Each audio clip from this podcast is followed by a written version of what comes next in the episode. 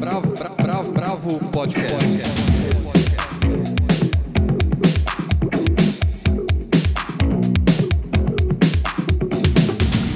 Olá, bem-vindos ao podcast da Bravo. Eu sou Guilherme Werneck. Fazem comigo essa edição Helena Bagnoli, Almir de Freitas e Andrei Reina.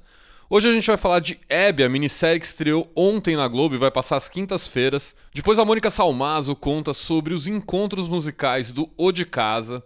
O diretor do MASP, Adriano Pedrosa, conversa com Andrei Reina sobre a mostra virtual de Hélio Oiticica e do futuro do mais icônico museu de São Paulo. E a gente termina com a poeta e ativista norte-americana Audre Lorde, que terá quatro livros lançados no Brasil. Mas vamos começar pela TV. Bravo. Bravo.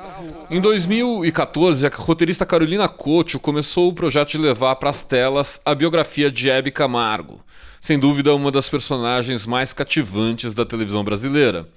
O projeto rendeu um longa-metragem, Hebe, a estrela do Brasil, ambientado nos anos 80, na virada da ditadura para a democracia, no momento de inflexão da carreira da apresentadora, que decide, aos 60 anos, tomar as rédeas de sua carreira.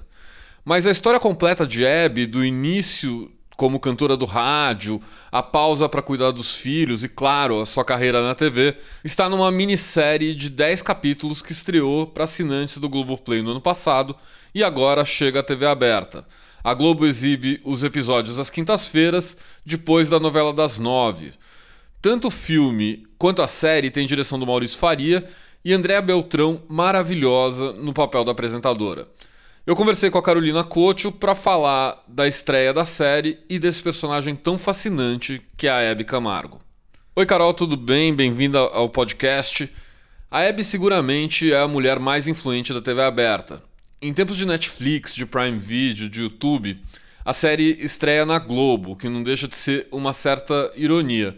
Quando você estava pensando a série, o alvo era a TV tradicional? É, a TV aberta sempre foi a casa da Hebe, né? Então, quando eu escrevi, foi pensando sim em levar a Hebe para a Globo, que era um sonho dela. Ela tinha fascínio e pavor da Globo. Né? Ela, ela sonhava em, estar tá na tela da Globo, mas tinha muito medo que ela não coubesse na emissora, no padrão Globo, que, que ela fosse encaixotada. Né?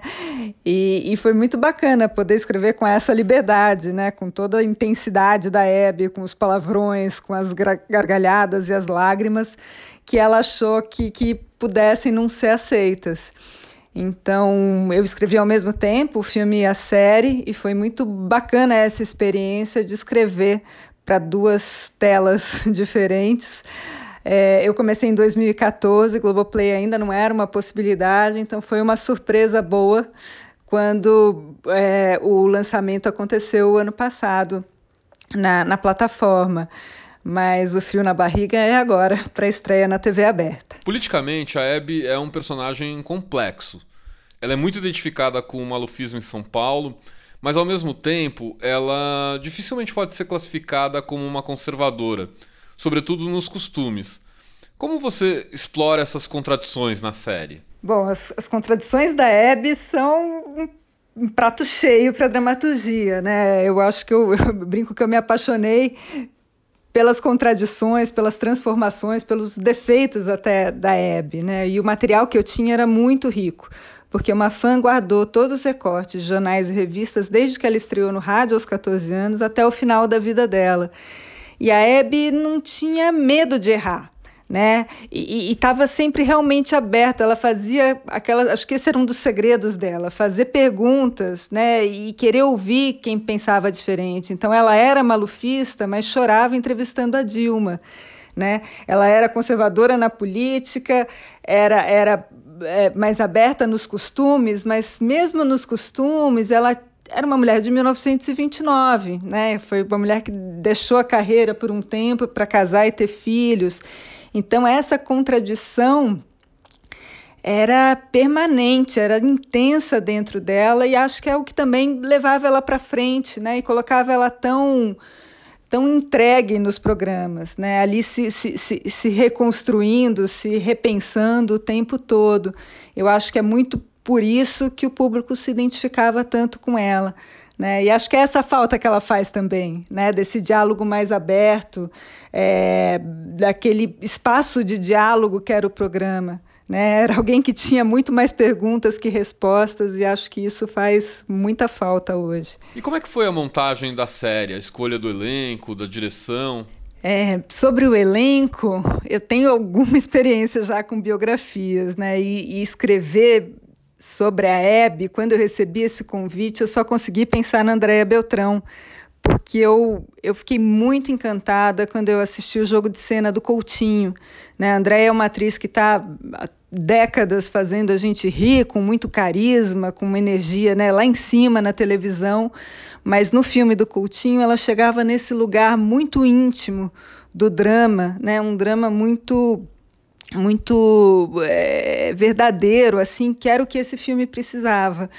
Então eu, eu realmente só consegui começar a escrever depois que eu fui com a maior cara de pau no meio de uma gravação de tapas e beijos. Falei, Andréia, eu recebi esse convite, eu aceito se você aceitar encarar esse desafio comigo. E ela disse que era um sonho dela, ela topou na hora e foi um barato.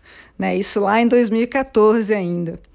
E depois eu fiz o convite para o Maurício por um motivo muito parecido, né? É, é a, série, o filme tratam desse universo da televisão, tem essa energia do programa, do auditório, dos bastidores, é, mas é, um, é também um drama. E o Maurício, assim como a Andréia está, né, há trinta e tantos anos fazendo humor na TV, fazendo televisão, com uma experiência que poucos diretores têm hoje no Brasil, mas o, o o projeto mais autoral dele, a obra mais autoral é Verônica, né, que é um drama. E o Maurício vem do cinema, de uma família né, de, de cineastas. Então, por coincidência, eles são casados, mas os convites foram muito pessoais e eu fiquei muito feliz, assim, além de ser muito bonito ver os dois trabalhando juntos, né? Eles têm uma, uma parceria muito especial. Eles realmente conseguiram é, colocar na tela esses, esses dois lados, né? Como você já tinha perguntado sobre as contradições da Hebe, é, é, é um projeto complexo como a personagem então eu, eu fui muito feliz assim nessas parcerias e toda a, turma que, que chegou depois, todo o elenco, todas as surpresas né, do elenco, Inti Briones na fotografia. Foi um, um, processo todo, eu sempre falo isso, né? Eu acho que o audiovisual, o, processo vai para a tela. E esse foi um processo muito bacana, assim, que eu acho que, que é muito importante cada um de nós, né, na, na, na sua história profissional ali, ter participado, ter ajudado a contar essa história. Para terminar, eu queria fazer um exercício de ficção. Como você pensa que a Hebe reagiria a esses tempos bolsonaristas? É, eu adoro essa pergunta, né? Tanto que eu, depois da, da ficção, eu fui fazer o documentário. Né? E nas 40 entrevistas que eu fiz, eu fiz essa pergunta, né? Como a Hebe se colocaria hoje? O que, que ela pensaria, o que, que ela diria sobre tudo isso. E o mais divertido é que foram 40 respostas diferentes. Né? É, e falei com todo mundo, desde o Roberto Carlos até a, a fã dela, que era feirante, todas as apresentadoras que estão ainda na TV hoje, os amigos, os familiares. E, e mas aí eu, eu, vou dar a minha opinião pessoal, né? Eu acho que ela teria apoiado a Lava Jato, teria embarcado é, na onda bolsonarista no início, mas ela tinha princípios, tinha uma linha que ela não cruzava. Então, todo esse lado do preconceito, do ódio, da intolerância, isso era inaceitável para a Hebe, inaceitável eram, eram princípios inegociáveis. Então, acho que nesse momento ela estaria profundamente indignada, estaria ali apontando o dedo para a câmera, exigindo um ministro da Saúde, exigindo respeito, exigindo é, uma, uma, seriedade né, e uma dignidade, porque, acima de tudo, por mais conservadora que ela fosse, por mais contraditória que ela fosse na política, ela era apaixonada pelo Brasil e ela ela levava isso muito a sério, né? Uma seriedade que, que a gente não vê hoje. Então, nesse momento agora, eu acho que ela tá, estaria muito triste e muito indignada. Bravo, bravo, bravo, bravo. Bom, agora vamos falar de música. A Helena conversou com a Mônica Salmazo, que conta tudo sobre os maravilhosos encontros musicais que ela promove durante a pandemia com seu O de Casa. Olá, Gui. Olá, pessoal. Na torcida para que todo mundo siga bem com saúde. Relembrando então sobre a série O de Casas. Assim que começou a pandemia, a Mônica Salmazo se retirou com a família dela para o interior de São Paulo e resolveu começar a convidar músicos para cantar com ela uma canção, cada um gravando da sua casa, para depois postar o encontro no YouTube. Isso era 22 de março. Quatro meses depois, o saldo desses encontros é só lindeza. Passaram a ser um dos bálsamos dessa pandemia. A gente vai assistindo o refastelado, vendo que ela criou com absoluta simplicidade uma série das mais sofisticadas e delicadas que habitam a web. Sorte nossa. O de Casas, título que ela deu para esses encontros, uma série agora, inicialmente foram gravados diariamente, os 74 primeiros. Atualmente são 94 vídeos disponíveis no canal da cantora no YouTube. João Bosco, Chico Buarque, Nausete, Hamilton de Holanda, Fabiana Cosa, Yamando Costa, Leila Pinheiro, Tereza Cristina, Dori Caime, enfim, as maravilhas da nossa MPB. E tem também alguns convidados de fora do Brasil. Eu fiz um pequeno bate-papo com a Mônica Salmazo para ela falar um pouco mais dessa história. Vamos ouvir então. Ô, Mônica, conta pra gente como surgiu o O de Casas. Era para ser uma série já de cara? Como é que foi? O O de Casas ele surgiu de um jeito completamente espontâneo, não existia essa ideia. Eu mal sabia o que fazer em redes sociais. Fui a, última pessoa que eu conheço a entrar nas redes sociais.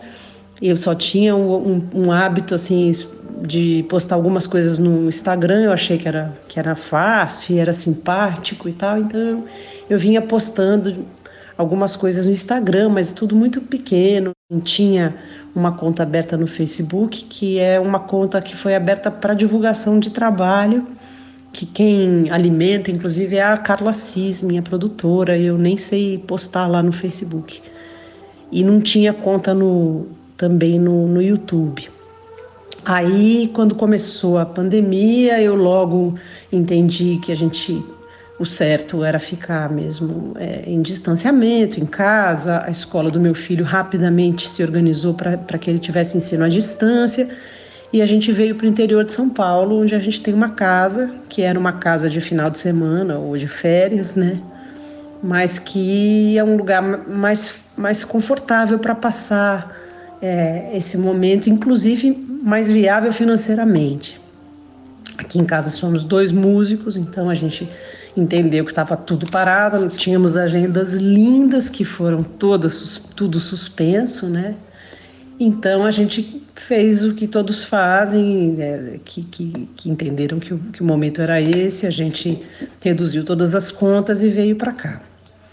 Logo que a gente chegou aqui, eu assisti uma live do Alfredo Delpenho, e nessa live eu segui o perfil dele, apareceu lá aquela bolinha da live no Instagram, eu, eu cliquei, e aí eu comentei que estava muito bonito e que eu estava cantando, que eu falei, olha Alfredo, tá tão bonito, eu estou aqui cantando com você.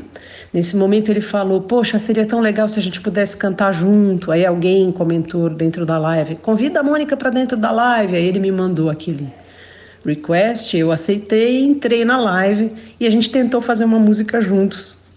Foi muito divertido, mas não, musicalmente foi impossível, porque tem esse tem o delay, né?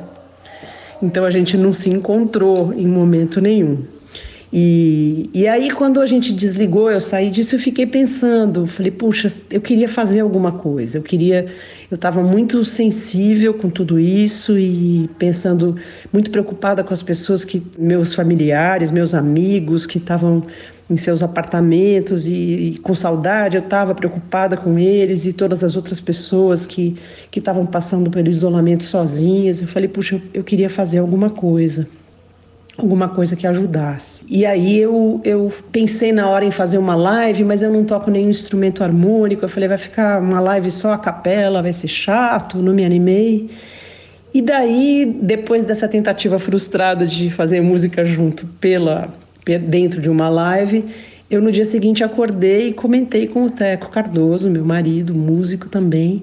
Falei, tive uma ideia, eu vou propor para o Alfredo da gente fazer um vídeo editado, como tantos que eu vi já no YouTube, milhares, milhares, e uma brincadeira de um encontro que a gente faz separado e edita. Aí eu falei, vai até, vai até ter um nome, eu já sei, vou chamar de O de Casas, porque cada um tá numa casa, como aquele vizinho que chega e falou de casa. Mas aí, é, nesse caso, cada um tá na sua casa, então O de Casas. Aí eu, ele falou: que legal, fala para o Alfredo olhar para o lado, para vocês na edição interagirem. Eu falei para o Alfredo, o Alfredo, além de músico maravilhoso, que é, é também ator, então ele tirou de letra essa experiência e a gente fez o primeiro vídeo. Quando a gente fez o primeiro vídeo e, post, e eu postei, ele postou, foi uma loucura, uma pipocaiada assim, de, de amigos, falando, também quero, vamos fazer, vamos fazer. Era um momento inicial do, do isolamento, estava todo mundo com tempo e uma paciência, uma energia para isso. E a gente então, eu, eu comecei a fazer sem parar e foi virando um por dia até o número 74. E você já tinha uma audiência consolidada, ela foi crescendo? Como foi sendo esse processo com a audiência? Eu tinha uma audiência pequena, né? Assim, sei lá, não sei se era pequena, eu achava muito já, porque eu vinha fazendo os meus tímidos posts lá no, no Instagram e eu tinha, eu lembro que eu tinha 12 mil seguidores quando começou. Mas é um tipo de seguidores que eu acho que tem a ver com o público que a gente faz, né? Assim, é uma coisa muito de identidade, muito amorosa, uma coisa de conhecer o trabalho, aquilo que, que caracteriza um pouco o, o artista de segmento, assim, né? Um tipo de público que segue a carreira, não é um público que foi içado assim por um impulso de moda, tal. Então ele tem esse número, mas tinha tem uma, uma qualidade de identidade que é grande. Então ele era um pouco esse número, era um número que crescia devagarinho e eu também me dedicava pouco a isso, né? É, no Facebook eu não faço ideia quanto que tinha e eu não tinha nenhum canal no YouTube. Quando o, o, o de Casas começou, esse negócio começou a crescer, crescer, crescer loucamente, todo dia, num número, num gráfico que nunca tinha acontecido, né? Porque o boca a boca foi grande, as pessoas é, queriam mostrar para as outras, ofereciam, a coisa que eu acho mais linda nos comentários dos vídeos é, tem coisas para mim maravilhosas, muitas vezes eu me emociono, mas tem uma coisa que eu adoro, que é quando você vê uma pessoa oferecendo o vídeo para outra. Então tá lá, fulana, olha só, isso é para você. Então é como se o vídeo fosse um veículo de encontro, não só meu com as pessoas ou meu com o convidado, mas entre as pessoas. É muito bonito isso, muito bonito. E os convidados, você foi fazendo uma lista com algum critério prévio ou você foi convidando intuitivamente? Os convidados no início, eu confesso a você assim que foi um turbilhão, um negócio numa velocidade que eu nem me dei conta, que eu mesma me assusto de ter por ter feito 74 diários. É, é muito, porque isso não é, é uma coisa como uma live que você põe para gravar e está valendo, né? É um negócio que implica numa discussão prévia do que fazer e como, nas pessoas gravarem individualmente seus vídeos e depois esses vídeos serem editados. Tudo isso sou eu, quer dizer, tirando o vídeo da outra pessoa, eu gravo o meu vídeo e eu edito. Então, dá trabalho, dá trabalho mesmo. E foram 74 diretos. Às vezes eu fazia mais quatro por dia. E no início foi uma doideira mesmo. Desde o primeiro com o Alfredo, aconteceu de muitos amigos me ligarem e eu chamar também, eu me animei e comecei a convidar quase todas as pessoas com quem eu gravei, eu gravo de casa são pessoas que eu conheço, pessoas com quem eu trabalho ou que eu tenho admiração, mas que a gente já se conhece, que tem essa relação. Eu acho que isso, inclusive, tem um pouco a ver, tem muito a ver com o resultado. Dizer, o, quando a gente se olha no vídeo e sorri um para o outro, é, tem uma felicidade real de encontrar aquela pessoa. Não é uma mentirinha. É só uma coisa parcelada, feita em parcelas. Mas mesmo quem faz o primeiro vídeo imaginando o outro ali, sem a referência do outro para olhar, está imaginando alguém por quem tem, tem afeto e está gostando de encontrar com essa pessoa, mesmo de forma imaginária, sabe? Então, isso é uma coisa fundamental do O de Casas. Ele é um alimento de afeto afeto do nosso encontro, afeto pela música e pela arte, e aí afeto é, pelo, por cuidar das pessoas, por fazer alguma coisa pelo coletivo e ajudar as pessoas a, a passarem por isso. É assim que é. É uma coisa intuitiva e, e, e baseada no, no, no conhecimento mútuo e no afeto. E Mônica, você dá uma direção para os artistas que você convida? Como é que você pensa cada um desses encontros, cada um dos seus vídeos? Eu sempre, quando faço convite, eu já, eu já indico algumas ideias de música. Um pouco eu já fui pegando a manha do que eu acho que vai dar certo. É, também tem uma coisa de que entre os convidados tem pessoas com mais ou menos intimidade com essa história de fazer gravação, de olhar para o lado, né? De, então tem que pensar em tudo isso também e se você vai criar uma situação que a pessoa vai se divertir ou vai ser tenso. Ainda se for tenso, não vale, não é legal, né? Então, é, isso tem a ver. Mas quando, quando eu converso e tal, eu já, eu já penso numa, numa ideia que pode ser mudada, óbvio, mas eu já, eu, já, eu já penso nisso. Muitas vezes eu penso também nas músicas como sendo coisas que eu gostaria de oferecer nesse momento, coisas que tenham que tenham possibilidades de, de causar um bem para quem, para as pessoas nesse momento. Às vezes um bem de esperança, de alegria, ou às vezes até um bem de, de uma emoção, de um choro que, que bem dado, que vai, que vai ajudar as pessoas a, a respirar dentro disso, né? Que também é uma é uma linda função da arte, eu acho, né? Organizar emocionalmente as pessoas. Então, é, eu um pouco indico essas possibilidades e daí a gente discute é, para cada vídeo qual é o melhor jeito. Se quem faz o primeiro vídeo, se para fazer o primeiro precisa que o outro mande algum tipo de referência ou guia ou áudio de guia para, enfim, cada história é uma história. Tem vídeos que foram feitos de um jeito, outros foram feitos de outro, é, outros foram e voltaram e foram refeitos. É, então, o que manda um pouco é o, a, quando a gente monta, que a gente entende é, para onde está indo, né? É mais ou menos assim. Você tem alguma história inusitada que ocorreu em alguns desses encontros, durante as gravações ou mesmo depois, para contar para gente? Todos os vídeos têm seu, sua história, né? Seu jeito de fazer. Eu acho que o primeiro que me surpreendi, assim, que era um, foi com Chico César, ele, a gente escolheu uma música Beiradeiro, que é uma música dele maravilhosa e que eu gravei no disco Voadeira. E que eu canto essa música há muitos anos, eu adoro. Mas é uma música que não tem um ritmo é, fechado, assim. O andamento da música, ele é totalmente variado, variável, né?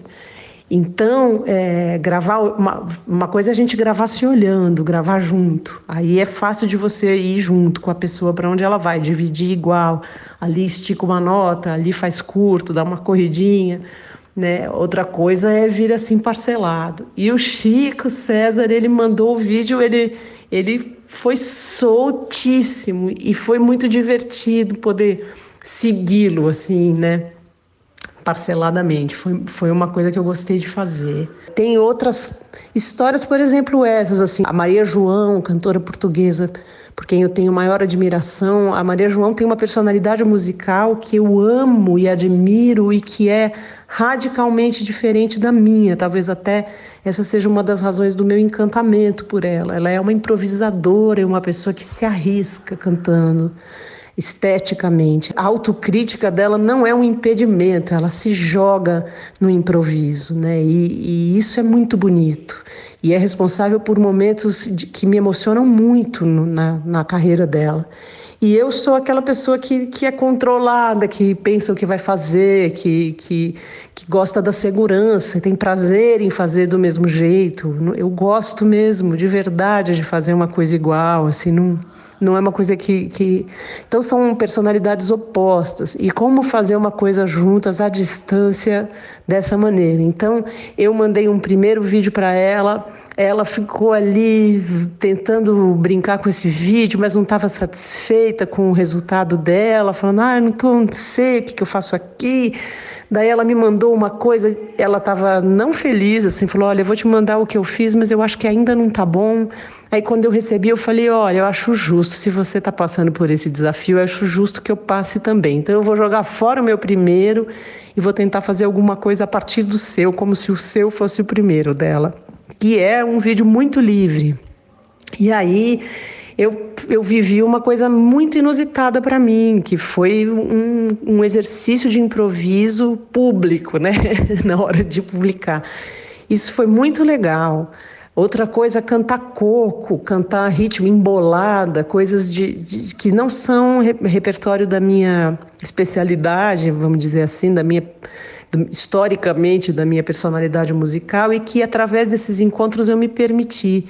Então, de alguma forma, é muito bonita isso, isso tudo, além de tudo que representa para mim de afeto, de, de felicidade, de encontro com as pessoas, de até de ampliação da minha música, né, do que eu faço para mais gente, tudo isso, além de tudo, ainda teve um e tem um efeito de aprendizado, de estudar. Eu estou estudando música, eu estou aprendendo repertório, eu estou é, ensaiando, é, estudando os meios, coisas de cantar que não são exatamente aonde eu tenho mais facilidade. Tudo isso é muito bom, me deixa muito feliz. E como é que hoje você encara essa série, sabendo que ela ganhou força e que ela tem ajudado a amenizar o peso da pandemia para tanta gente? Mudou, assim, mudou a maneira de você olhar para sua carreira a partir daí? Eu eu fico muito feliz. Assim, é, é, a gente não sabe o que vai acontecer em, em, em, relação a nada, né? A gente não sabe o que vai acontecer em relação a absolutamente nada do pós-pandemia. Então a gente não tem segurança de nada, não sabe quando vai voltar a fazer. Meu trabalho ele é essencialmente é, feito de shows, shows ao vivo, pessoas presentes, né? Isso é uma coisa que a gente nem imagina quando vai voltar, todo mundo se reinventando, todo mundo entendendo como funciona fazer shows no formato de live, às vezes agora um início de encontro de músicos em lugares é, sem público para então gravarem uma live. Tudo isso é muito novo, formas de, de produzir pro, produtos em audiovisual também para serem lançados via cobrança de ingressos. Enfim, tudo isso são tentativas e, e experimentos de, de, enquanto a gente não sabe o que é que vai acontecer por quanto tempo, né? Eu não sei exatamente o que é que o, um projeto, o que aconteceu com o de Casas vai se reverter é, na minha carreira. Não dá para saber. É, ele, ele, é um projeto feito é, sendo gratuito, né? Ninguém não tem é, ele não é monetizado, ele não tem remuneração nenhuma, tanto eu quanto os músicos. A única coisa que pode, cada um pode colocar no seu YouTube, se quiser, mas de todo jeito é feito assim, não tem cobrança de ingresso para ser visto, não pode ter, foi feito nesse formato, é o nosso oferecimento mas ele pode vir a gerar outros projetos né, a partir dele. Né? Isso pode, pode, podemos pensar em coisas futuras, de shows depois com algumas dessas pessoas, algo que remeta ao projeto. Isso é uma coisa.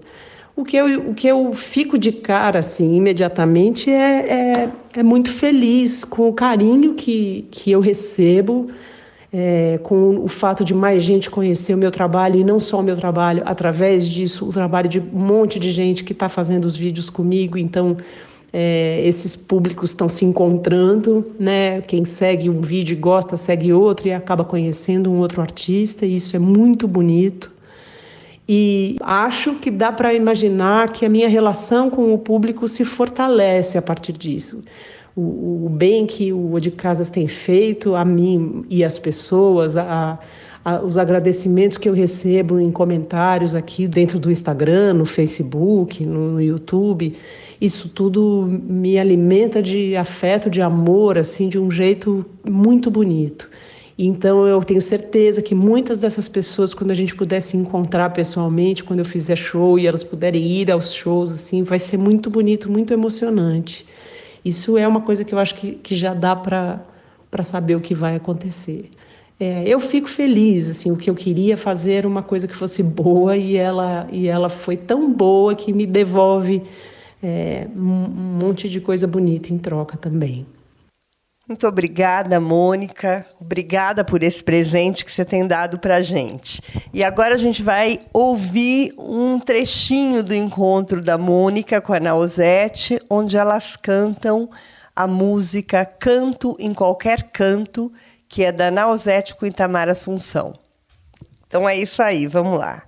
Canto porque é preciso, porque é sagrado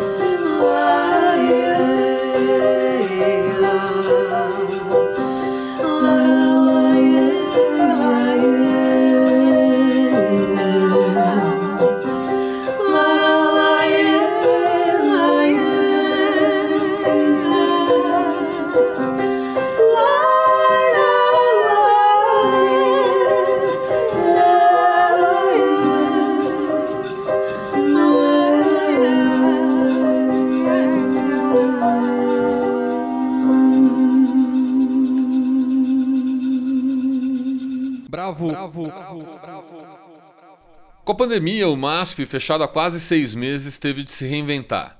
Andrei Reina conversa com Adriano Pedrosa, diretor artístico do museu, sobre a transposição da exposição de Ailton Sica para o ambiente digital e sobre o que deve acontecer com o museu no pós-pandemia. É bom, Adriano, em, em, primeiro lugar, obrigado por participar aqui do podcast da, da Bravo. É um, é um, é um prazer falar contigo. Na semana passada, o MASP disponibilizou no seu site parte do conteúdo da, da exposição do Hélio Oiticica, que estava programada para abrir esse ano, né? Que as obras, a exposição, pelo que eu vi pelos vídeos e tudo mais, já está pronta, né? Já está no museu. Ela, em função da pandemia, ainda não pode ser visitada pelo público, né? Você poderia comentar como é que foi esse processo de migração parcial para o ambiente virtual e de dizer para quem está ouvindo a gente o que, que as pessoas podem acessar lá no site? Bom dia, obrigado também pelo convite, pela oportunidade de falar aqui para vocês. Nós já tínhamos, né, como muitos museus e muitas instituições, já tínhamos muitos conteúdos digitais, né, tanto no site quanto nas mídias sociais. O que nós fizemos e continuamos a fazer, enfim, e, e temos aprendido bastante com o processo e desenvolvido é, programas e projetos que, enfim, a nosso ver, mais específicos, é, mais apropriados, com uma resposta mais interessante do público, mais engajamento, é, é, o que a gente tem feito de fato aqui nesses últimos meses, né? Desde março, pegou todo mundo de surpresa, mas enfim, a gente já tinha essa presença digital. Então, por exemplo, é, em relação ao essas exposições, nós temos duas exposições que estavam programadas para abrir ali naquela primeira, naquela semana mesmo que nós fechamos lá em março, né? já, já, já havia uma, nós fechamos numa segunda, a exposição abriria numa quinta noite, numa sexta para o público, né? As exposições, então, por exemplo, uh, Trisha Brown, coreografar a vida, e Hélio Oiticica, a dança na minha experiência, já estavam montadas, e os livros também já estavam publicados, seus respectivos catálogos, né? E nós já fazíamos algum material, né? Fazíamos um vídeo curto de um minuto para colocar em mídias sociais e site, fazia um vídeo também de um minuto sobre o catálogo, é, alguma narrativa em torno do, livro também e narrativa em torno da exposição com, esse, com esses vídeos mais curtos. Mas agora o que nós fizemos foi fazer um, foi editar um vídeo bem mais longo, com uma espécie de visita guiada com o Tomás Toledo, que é um dos curadores da exposição do Hélio Sica, e fizemos também uma live com a Vivian Crockett, que é uma das autoras do catálogo. É uma curadora no Museu de Dallas, brasileira, brasileira estadunidense e muito interessante o trabalho dela. E aí a gente fez essa live. Então isso são algumas coisas que a gente começou a fazer, tá? A gente não fazia live antes, né? A gente começou a fazer uma live uma vez por semana com convidados que a gente achava que poderiam ter alguma coisa interessante ali. É, é, interessante pensar também que, assim, eu acho talvez diferentemente de outros museus, o MASP tem uma um investimento muito especial na questão da comunicação e na questão das mídias sociais. Quem é coordenador de basicamente quem trabalha ali na coordenação da comunicação é o curador-chefe, é o Tomás Toledo, e eu mesmo também sou bastante engajado ali na, na comunicação. E a gente tem agora um assistente curatorial trabalhando na comunicação, ou seja, vem muito da curadoria, a, toda a orientação dos programas ali dos conteúdos são desenvolvidos a partir da curadoria. O curador, o assistente curatorial que está trabalhando conosco dentro da comunicação, eu acho que é a primeira vez que a gente vê isso, uma curadoria assim realmente lotada dentro da, de uma área de comunicação é o Guilherme Gilfrida, né? E bom, ainda em relação a essa o programa dos lives que eu estava te dizendo é que a gente começou com um programa de convidados, tá? Era semanal, uma vez por semana a gente passou um bom tempo pensando qual era um programa interessante para ser desenvolvido. A gente intensificou também é, os posts no nosso Instagram. A gente antigamente fazia um post uh, por semana, uh, que era formatado entre, entre a curadoria e a comunicação. A gente passou a fazer no dia que, assim, logo que o museu fechou, a gente passou a fazer dois posts por semana. Não apenas isso, os posts São praticamente todos escritos também pelos curadores, em colaboração com a comunicação. Metade deles são, inclusive, autorais, né? são assinados seja por curadores, seja por colaboradores do museu, que, enfim, é um, é um, post um pouco na primeira pessoa, geralmente é o post que a gente faz mais ou menos na hora do almoço, e aí na, à noite a gente faz um post de acervo, também escrito por curadores. Então tem um, uma presença curatorial grande, são textos extensos, mas também extensos, enfim, dentro do limite ali de 2.200 caracteres que o Instagram permite, com múltiplas imagens. Você vê que aquilo, por exemplo, deu para a gente uma possibilidade de uma pesquisa até interessante que remete agora, agora algo bem específico para quem conhece a história dos antigos cavaletes de cristal lá da da Aline do Pietro, Maria Bardi, uh, até os anos 80, né, começo dos anos 90, eles tinham painéis didáticos atrás. E esses painéis didáticos tinham texto e tinham imagens. Hoje a gente só tem texto. Mas com essas configurações que a gente está elaborando lá no Instagram, com 5, 10 imagens ilustrando, às vezes, um texto de uma imagem, na verdade, que é a nossa doação, fazendo, fazendo essas comparações, nos deu essa perspectiva de poder voltar com esses painéis didáticos ilustrados atrás dos cavaletes, a partir de um material gerado pelo Instagram, gerado ali nessa colaboração, curadoria e uh, comunicação.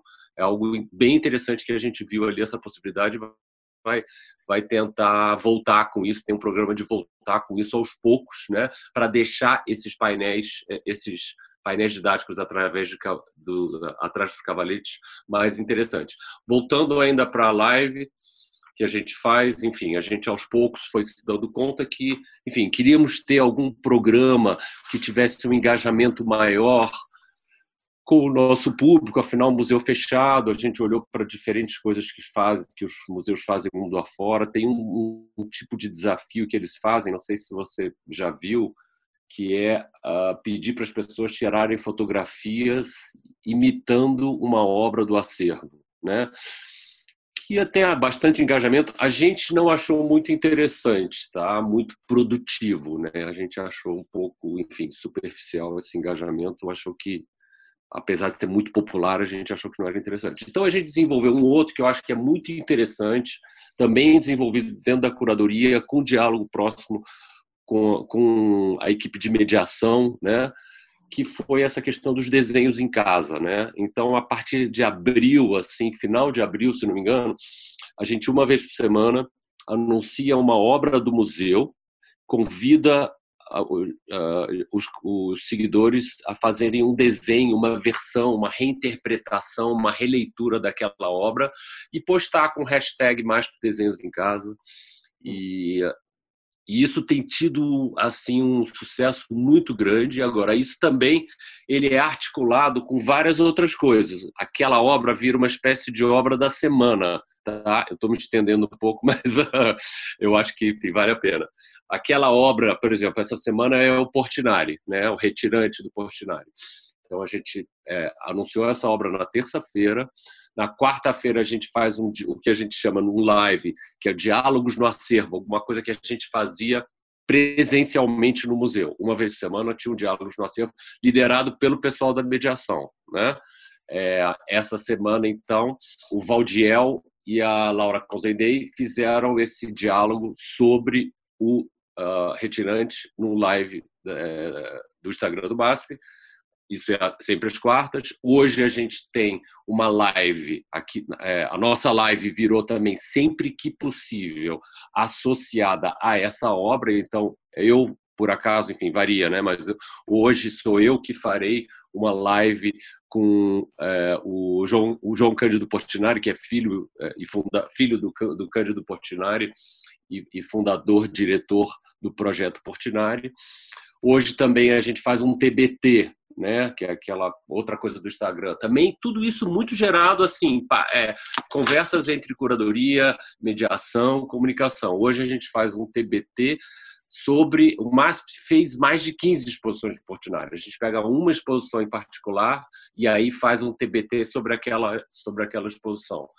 À, noite também, depois da live, a gente vai a gente posta uma sequência de, de stories que são de às vezes 40, 30, 40, 50 lâminas, que é uma pequena, digamos assim, uma pequena e sintética é, história sobre Portinari ou retirantes, enfim, de uma maneira bastante acessível mas é alguma coisa também desenvolvida na, com o pessoal da curadoria e diálogo com a comunicação, dá bastante trabalho aquilo, mas é bem interessante ter um engajamento enorme e é uma maneira da gente agora, fechado, a gente oferecer não apenas um desafio, mas também um mergulho pouco mais profundo nessa obra. É claro que não é através de ensaios críticos longos, né? porque é, mídia social, enfim, tem uma coisa mais rápida e eu acho que as pessoas também, a gente não pode achar que todo mundo é um especialista que vai ler um ensaio de, de 3, 4, 5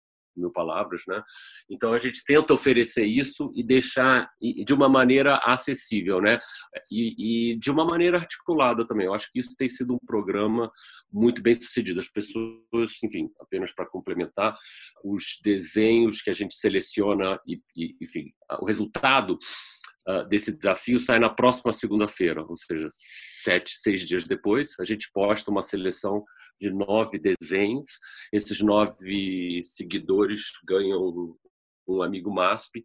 E, enfim, é um engajamento bem interessante. A gente volta. É um pouco assim: ah, é um exercício um pouco antigo pedir para desenhar uma obra do acervo? Sim, talvez seja, mas assim o desenho é alguma coisa também que atravessa os séculos, né? Ele é bastante antigo, mas ele continua bastante relevante. Ele é muito interessante para expressar ideias. É interessante ver os resultados também. Eu acho que só vou responder uma pergunta sua. é interessante ver os, os resultados, porque muitas vezes eles têm uma, uma dimensão política, uma dimensão muito ligada a questões que estão acontecendo hoje, a questões contemporâneas, enfim. Uma outra questão importante, na seleção dessas obras, a gente sempre procura fazer é, intercalar uma obra mais canônica, frequentemente europeia, que são as obras do nosso acervo lá mais conhecido, com algum outro artista um pouco mais fora do cânone, seja um artista é, mais contemporâneo ou um artista, é, sobretudo a gente tem bastante engajamento, sempre teve, quer dizer, sempre teve, pelo menos desde que a gente, eu, eu cheguei lá com a nossa equipe, né, há cinco anos, temos tido sempre engajamento com essas histórias indígenas, histórias afroatlânticas. Então, esses personagens e esses artistas e esses temas são algo que também estão sempre presentes dentro desses programas.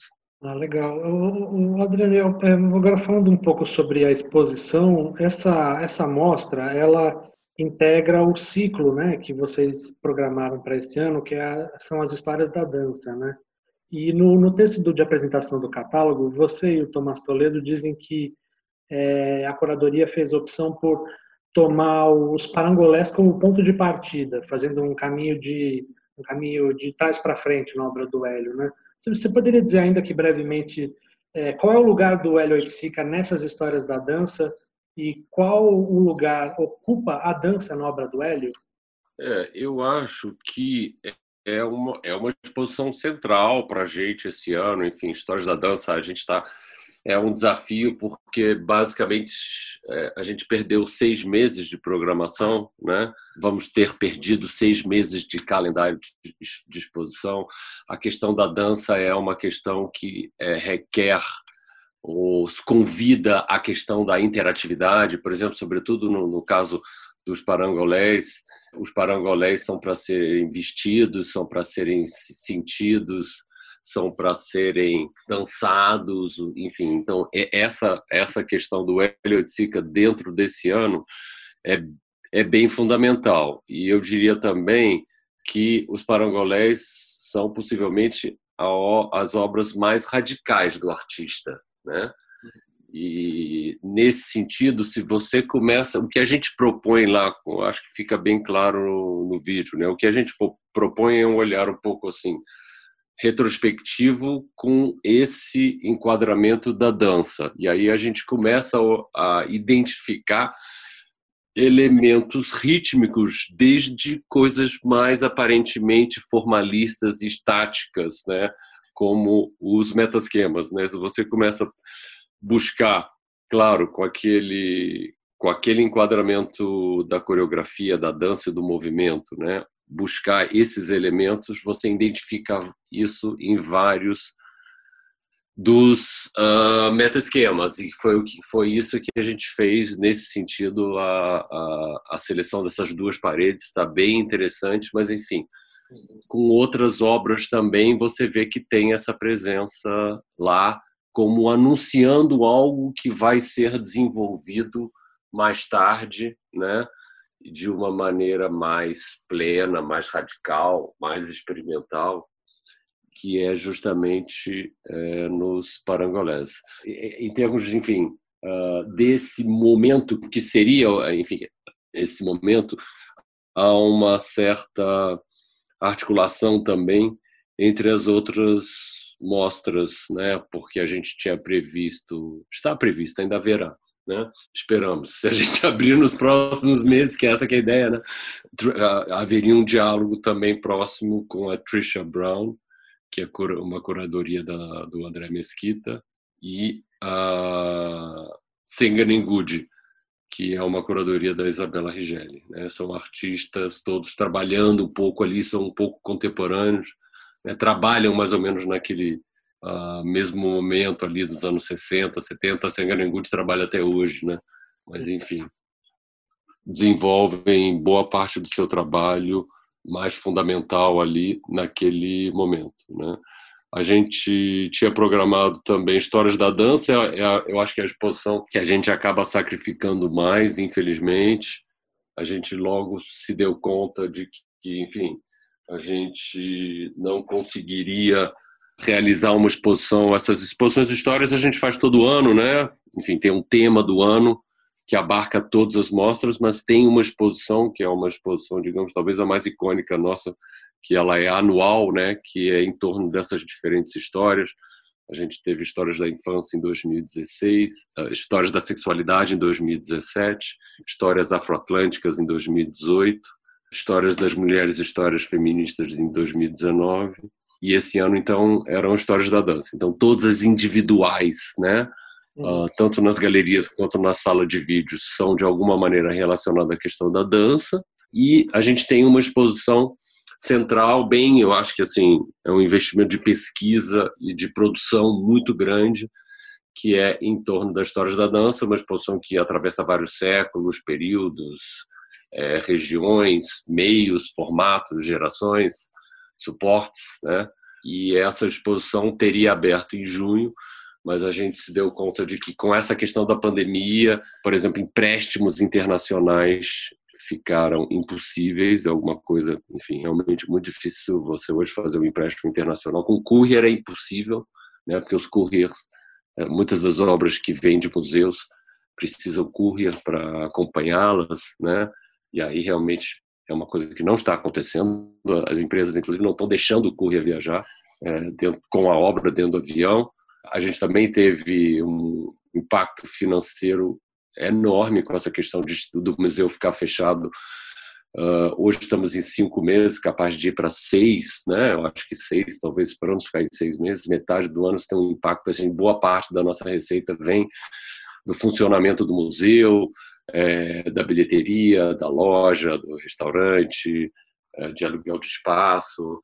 É, então, todas essas coisas, de fato, tiveram um impacto muito grande e a gente então acabou cancelando, digamos, o um módulo expositivo, é o que a gente chama. A exposição não acontece mais fisicamente, mas ela vai ter uma presença digital, até voltando para a questão do digital, ela tem uma presença digital e ela tem o catálogo é, é, completo também vai ser publicado, porque aí fica a pesquisa e fica o registro ali daquele, daquele trabalho é, todo curatorial que foi feito, e a antologia. A gente faz também anualmente uma antologia, que é o resultado uh, de vários seminários que a gente fez.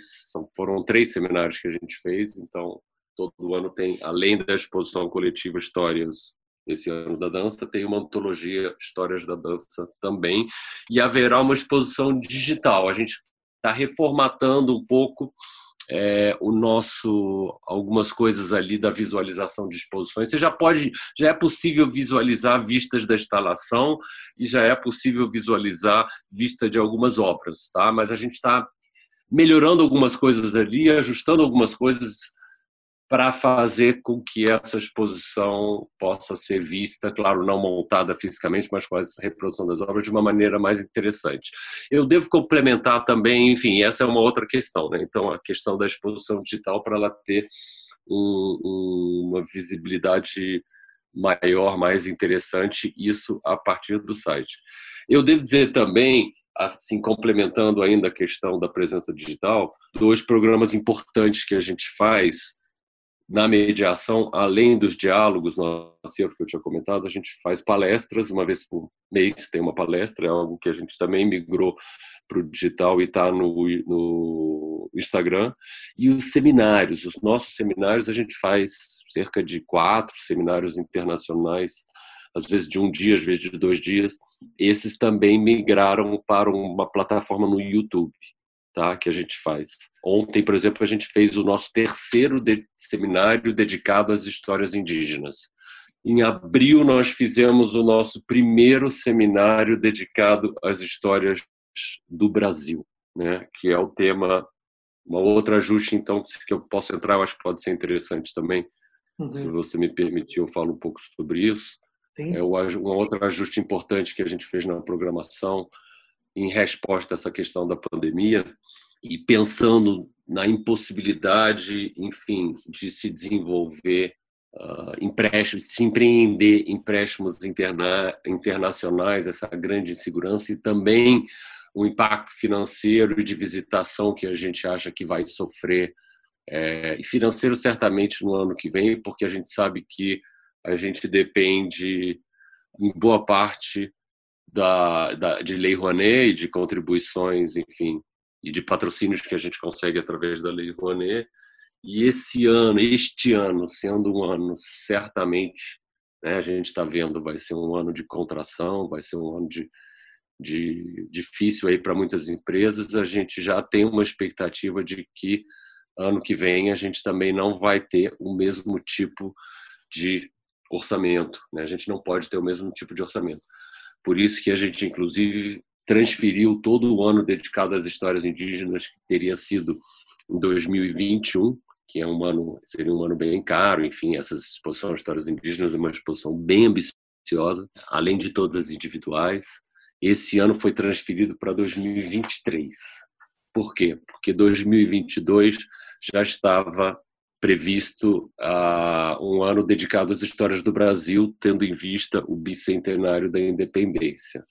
O que nós fizemos então foi fazer esse esse ano dedicado às histórias do Brasil e à arte brasileira, fazer fazer dele um ano duplo. Então é 2021 e 2022. Nós desenhamos uma programação de exposições para o ano que vem bem mais enxuta e apenas dedicada a exposições monográficas individuais de artistas brasileiras. Então é como se as histórias do Brasil tivessem sido duplicadas, elas não são apenas em 22, são em 21 também, e além disso, a gente escolheu ano que vem fazer. É, uma, é um ano bem focado, tá? É um ano bem. Não tem essas exposições histórias, as, as exposições histórias do Brasil, que são exposições caras, e a antologia vai para 22, né? Mas é um ano também bem especial, com uma programação bem especial, bem sintética, porém uma exposição, são exposições mais longas. A gente vai deixar exposições de cinco, seis meses, porque a gente ainda tem uma insegurança de como é que vai ficar a nossa visitação. E são, por acaso, são só artistas mulheres. De alguma maneira, é curioso pensar que em 2019 nós fizemos História das Mulheres Histórias Feministas apenas com artistas mulheres na programação. Foi o ano da Tarsila do Amaral, da Janira da Monte Silva, da Lina Bobardi, da Anabela Geiger, da Leonor Antunes, da Guigo. E a gente agora volta um pouco para esse tema, mas enfim, o enquadramento mesmo são artistas brasileiras. Então essa aqui é que é um outra um outro impacto bem significativo na nossa programação. Perfeito, Adriano. Eu te, te, agradeço muito por dividir um pouco, né, como estão sendo esses, esses desafios aí no MASP, o que, que vocês têm feito. Acho que é, é um museu muito querido pelas pessoas, acho que tá todo mundo preocupado, né, querendo saber o que acontece, o que vai acontecer. Então, eu te agradeço muito pelos esclarecimentos. Tá bom, muito obrigado você pela oportunidade aí, tá? E espero que, enfim, a visita de vocês quando a gente reabrir. Bravo, bravo, bravo. bravo. E para terminar, vamos de literatura. Almir de Freitas fala sobre a poeta e ativista americana Audre Lorde, que agora terá quatro livros lançados no país num esforço conjunto de quatro editoras diferentes. Aqui no Brasil, Audre Lorde acabou ficando mais conhecida pelo ativismo político do que pelo seu ofício literário, a poesia. Negra, feminista e lésbica, a nova-iorquina, nascida em 1934 em uma família de imigrantes do Caribe, é hoje uma referência especialmente para o feminismo negro, assim como para a luta dos grupos LGBT. Ainda assim, mesmo seus escritos mais ensaísticos, militantes e biográficos eram raros no mercado editorial brasileiro, mais ainda sua poesia. O que começa a mudar agora.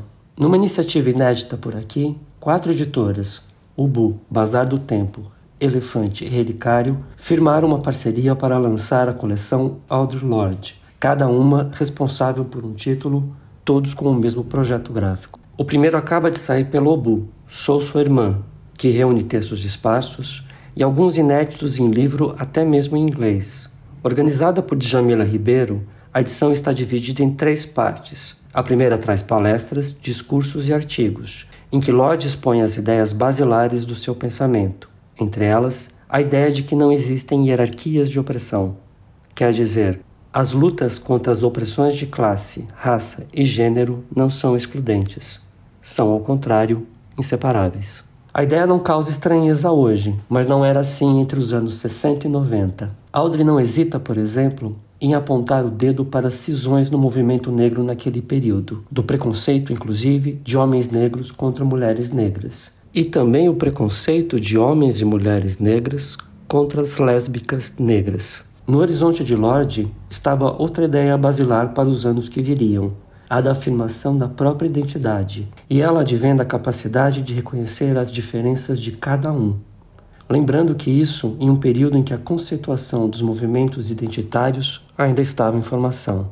Na segunda parte do livro estão os textos mais ligados à arte e à literatura, que, fica logo claro, são indissociáveis dessa identidade que se forma pelo reconhecimento das diferenças. Quando Lorde passa uma temporada em Berlim, em 1984, seu interesse era conversar com as afros-alemãs e conhecer justamente uma realidade completamente diversa das questões das afro-americanas.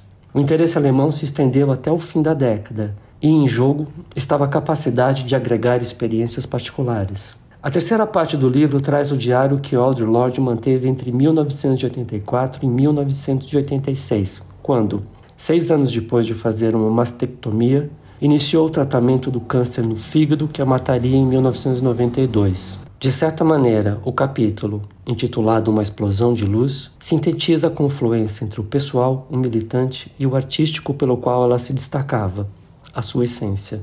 A luta contra o câncer se combina com as outras dimensões da sua identidade, política e poética. Os anos eram agitados. A nossa tendência é achar que o reacionarismo atual não tem precedentes, mas os anos 80 não foram nada fáceis com sua combinação entre Reagan, Margaret Thatcher, auge do apartheid na África do Sul e da AIDS. Não por acaso, Alder Lord reitera várias vezes que a luta é pela sobrevivência, por vidas que importam.